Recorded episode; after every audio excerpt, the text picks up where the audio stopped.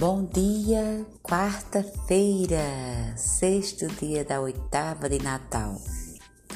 Nesse dia feliz, nesse dia da providência divina, a última quarta-feira de 2020. Então vamos, confiantes, fazer a nossa prece. A graça a ser pedida hoje, Senhor, que eu te conhecendo, possa te amar e seguir com alegria. As leituras de hoje está em primeira leitura em João, João 1, capítulo 2, versículo 12 a 17. O salmo de hoje é o 96. E o evangelho de hoje está em Lucas, no capítulo 2, versículo 36 a 40.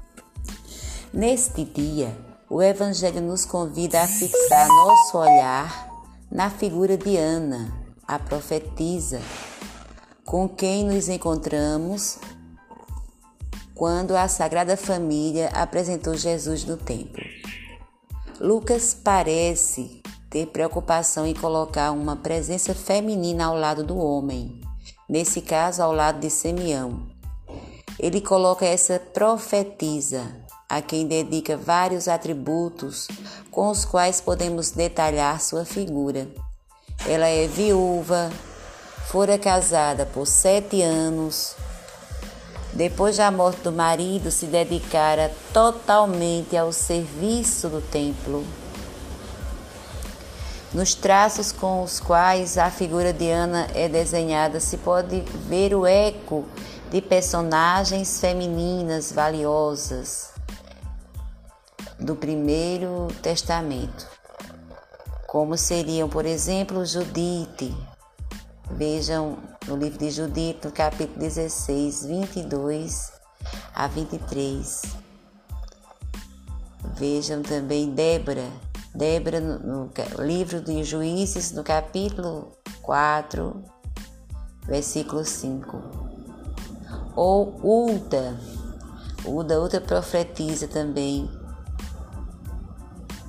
que está no Livro dos Reis 2, capítulo 22, versículo 14.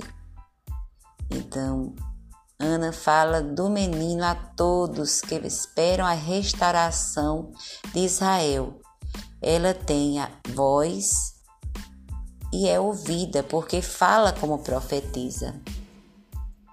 Podemos repetir a oração da apresentação do templo fixando o olhar em Ana, obtendo o olhar nela e imaginando esta cena, ouvindo as palavras, percebendo o que Ana faz e como sua mensagem é bem recebida pelas pessoas que aguardavam a restauração de Israel. Ou seja, perceber como sua mensagem tocava as pessoas que a ouviam. Ou então podemos rezar a primeira leitura tirada da primeira carta de São João, com o método da leitura orante, com seus quatro passos. O escritor, de forma afetuosa, convida sua comunidade a ser coerente na vivência de sua fé e não se deixar contaminar pelo mundo. Mundo são todas as forças contrárias ao segmento e à vivência do mandamento do amor que ontem víamos como sendo um propósito de fazer o bem aos irmãos. Chama a atenção o público que o escritor tem diante dos olhos filhinhos, pais e jovens. Os filhinhos foram perdoados pelo nome. O nome que perdoa é Jesus está se dirigindo a todos da comunidade que receberam o batismo e, portanto, foram perdoados no nome do Senhor. Os pais são aqueles que conhecem os mandamentos há mais tempo e os jovens são exortados a permanecer fiéis na luta que venceram contra o maligno.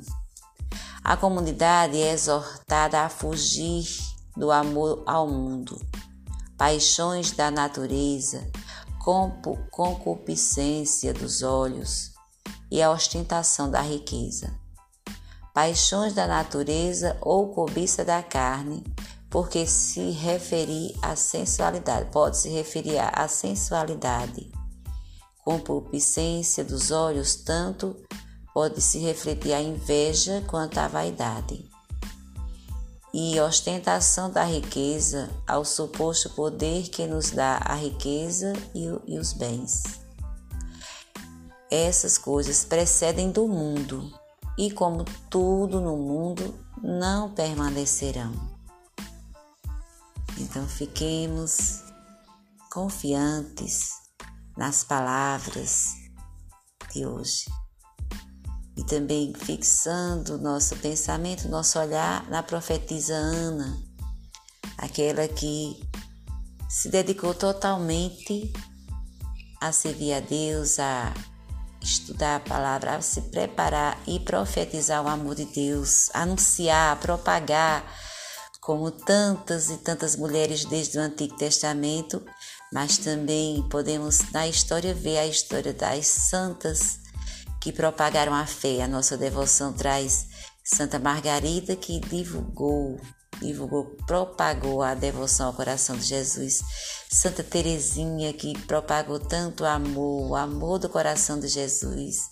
A fé de Santa Teresinha foi é, a primeira, uma das primeiras santas que participou do apostolado da oração, já quando tinha-se o oferecimento do dia. Então, o oferecimento do dia é o sentido maior da nossa missão, oferecer a Deus tudo, todo dia, oferecer os sofrimentos, as alegrias, os pensamentos, as palavras, né, em reparação de nossas ofensas, mas também pelas intenções que está a cada dia sendo rezada, proclamada no altar de Cristo, nas igrejas, nas missas as intenções do Papa, que lança os desafios para a humanidade, né? os desafios, o que está causando sofrimento no mundo.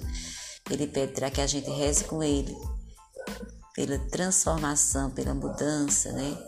E esse mês, especialmente, é a oração do oferecimento do dia que a gente oferece, é especialmente para que rezemos para que a nossa relação pessoal com Jesus Cristo se alimente da palavra de Deus e de uma vida de oração.